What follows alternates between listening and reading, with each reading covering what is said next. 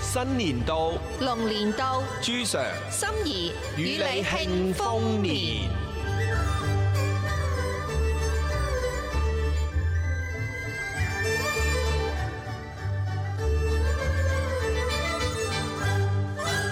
恭喜恭喜恭喜大家咧！喺龍年當中咧，就係心想事成，萬事如意。恭喜大家喺龍年心想事成，飛龍在天啊！嗱，今日咧應該係屬於咧係走春嘅日子，係咪咧？哎，冇錯，係適合嘛？係適合。咁赤口係走春嘅，係點解赤口要走春呢？因為赤口啊唔適合去拜年啊嘛，會同人哋嘈交噶嘛，哦，所以呢，就最適合去廟裏邊拜拜啦。嗯，求未來一年呢係順風順水嘅。咁你去到廟係同神傾偈喎，你唔會同神有赤口咩？咁神啊同人唔同啊嘛，佢啊萬事都會答應啊嘛，即係好似黃大仙咁樣。咁講起呢樣嘢呢，我就諗起呢，喺香港呢，每年嘅年三十晚呢，即係食完團年飯啦，即係之前講行花市之外呢，都會去到黃大仙，等喺子時，即係夜晚黑十一點嘅時候呢，進入大年初一嘅時候呢，咁黃大仙呢就會打開個廟門嘅。大家就去搶呢個頭炷香。據聞呢，只要你攞咗頭炷香呢，除咗廟方會有一啲啊利是啊、一啲啊紀念品之外呢，你未來一年呢都係順風順水。你有試過嘛？我邊有啊？我腳力咁差係嘛，衝唔到去，插唔到頭炷香啊嘛。嗱，我同你講咧，你記得有套電影咧，阿劉德華咧係就打麻雀啊嘛。係咁佢有個女朋友咧，嗬，咁就去呢個黃大仙度搶頭炷香嘛。係即係刻畫人心呢個畫面，即係證明我哋香港人係好中意去搶頭炷香㗎，呢個係真，真係好多人㗎。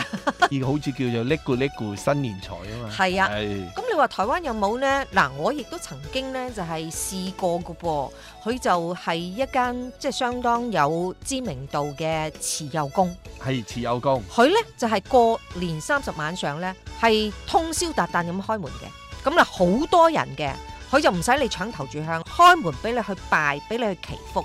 其實咧喺台灣咧都有好多喺年卅晚咧係關咗廟門，然後咧喺十一點啊或者十二點嘅時候咧開廟門就插頭炷香嘅。咁喺中南部係好多嘅喎，邊間啊？好多呢個北港嘅朝天宮啊，係哦，嘛？呢個南投嘅指南宮啊，呢係啲都係搶頭炷香㗎，不得了㗎。係咩？咁點解去台北我淨係識呢個慈幼宮咧？咁唔止嘅，譬如話喺松山嘅奉天宮啊，呢啲都有㗎。哦你講嗰個慈幼宮呢，係喺呢個饒河街附近啊嗯嘛。嗯嗯咁啊、食完夜市呢，就走去拜拜啊嘛。嗯，係。咁所以咧，佢個特別嘅地方咧就係、當日咧呢、呢個廟方咧就會煮呢個百寶粥，係，我食過，呢、個八寶粥好食嘅。免費送俾大家食嘅。係咁就係嗰個時間，係只有嗰個時間有啫喎，係。唔係日日都有。係。而家我記得呢，喺香港呢，大年初二呢，好多人去拜拜嘅。你知唔知去邊度啊？唔住，車公廟啊。係車公廟。因為大年初二係車公誕啊嘛，咁你知唔知去車公廟拜咗之後呢？通常好多人會買一樣嘢嘅，風車冇錯。而且呢，就算冇風呢，都要用自己吹，希望佢嚇、即係運如輪轉，未來一年順風順水。所以喺車公啊，就會買嗰啲車公嘅啊風車，而且呢，有一個車公像嘅喎、佢呢就會有一啲細嘅車公仔呢，係俾你買嘅，係金色嘅，嗯，即係話買咗之後呢，請翻去放喺屋企，放喺嗰啲神主牌位前面呢。未來一年呢，車公就保佑你順風順水嘅。嗱，我哋講到呢一度咧，講車公廟喎，嗬。係香港嘅即係港府咧，就好中意響過年嘅時候去車公廟咧問翻支簽嘅喎，係係咪求籤啊！誒誒家宅平安嘅係，喎。仲有就係香港成個市啊嘅市運如何啊嘛，咁而家唔使問啦，唔係 佢每年都仲係有嘅。係即係係港督啊，或者係布政司長啊咁樣。嗯你記唔記得喺香港仲有一個習俗嘅喎？從年初一到年十五，即係元宵呢，去林村啊，去買嗰啲寶碟啊，然後呢，喺嗰個林村嘅許願樹呢，就拋上去嘅。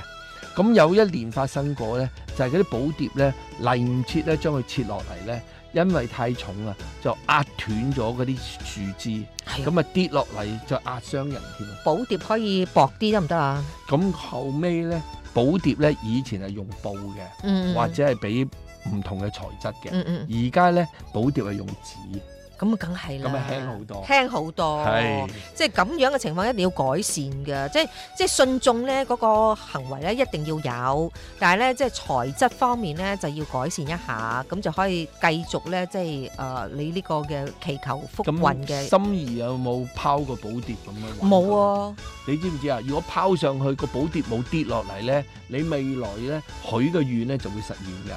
咁我其實喺香港係冇拜過神噶，所以你就未去過林村呢個冇拋寶碟，我淨係去過黃大仙，但係我記得我後嚟去嘅黃大仙咧，佢就已經係唔燒香嘅。係佢係環保啊嘛。嚇！咁、我唔知佢嘅即係而家搶頭炷香仲存唔存在？咁因為佢即係而家信眾一般嘅香咧，佢就唔唔再去燒啦。係咁如果你話台灣咧，佢就堅持都係要燒香嘅。咁啊，即其實有幾個地方都唔燒噶啦，行天宮啊唔燒香嘅，佢可以即係減少咯。即係貓空嘅指南宮呢都哦係唔鼓勵呢係用好多香嘅，頂多就係用一兩柱。係冇錯，佢哋嘅方式咧就係話以前係九柱，而係家改成咧一柱啊或者係三柱咁樣。誒，你有概念喎，即係有概念嘅，即係話，誒行天宮好似都仲係有，但係咧就唔會咁多唔。係咁多啊，啦慈幼宮咧，亦都係即係唔係咁多。呢個咁真。呢個咧就係即係拜拜嘅人咧要知道一下啦。請教你一個問題啊！你每年過年呢，會唔會去廟嗰度走春㗎？即係祈求未來一年啦，財源廣進啊，係嘛？識個靚仔啊，咁樣有冇咁嘅祈求咁啊？其實咧唔係刻意去嘅，有經過就得噶啦。即係點解我會講話慈幼宮咧？就係、係我哋會去嗰度食嘢噶嘛，逛下嘅夜市，要學順便嘢先就係、啊去慈幼宮逛過人哋，咁啊去睇一睇咁樣嘅。哦但係你話其他廟宇，我就比較唔會。其實奉天宮呢，喺松山係算係香火最鼎盛嘅，所以呢，喺年三十晚一路去到十五呢，其實日日都人山人海嘅。佢祈求啲乜嘢咧？因為佢奉天宮有名嘅係天宮啊嘛，嗯天宮廟嚟噶嘛，係所以咧好多人咧就希望玉皇大帝係主神嚟噶嘛，係所以而且佢有好多嘅副神喺嗰度噶嘛，嗯譬如話求太歲啊、求關公啊、求虎爺啊、求呢個註生娘娘啊、求呢、個啊文昌帝君啊，佢裏邊都有嘅，哦，集合晒喺裏頭。係無論你係求姻緣啦，或者係求誒、呃即係家運啦，係或者係求誒誒、呃呃個人工作運啦，或者健康啦，健康啦係，咁你都可以喺呢個奉天宮嗰度咧係達奉天到目宮標。所以係咪奉天宮嘅香火好鼎盛。所以呢一個奉天宮我冇去過喎，不係如咧我哋下一次咧去睇睇，佢係集合咗好多即係神喺嗰度。係有咁好多人去嗰度拜嘅咩？非常多，嗯嗯，嗯幾乎啊，即係你會睇到咧，從山腳咁樣排晒隊去到山嘅，年初一啊，年初一啦、到十五都係嘅。佢所以咧，如果你開車去咧，連車位都未必揾到，係因為佢人山人海。，啊嗯，所以佢嘅歷史有幾多年呢？佢歷史其實就唔係好耐嘅。如果我冇記錯，真係民國六七十年嗰陣時候起好嘅。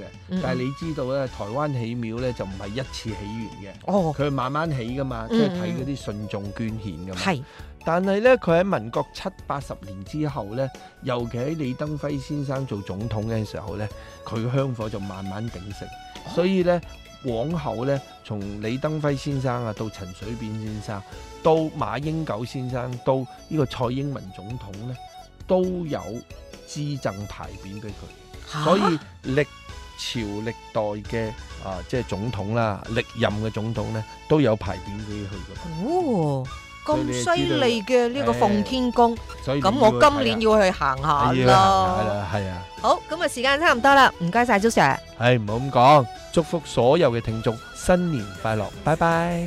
拜拜。仲有運程話你永日會識起，上有喜，有到新年隨直直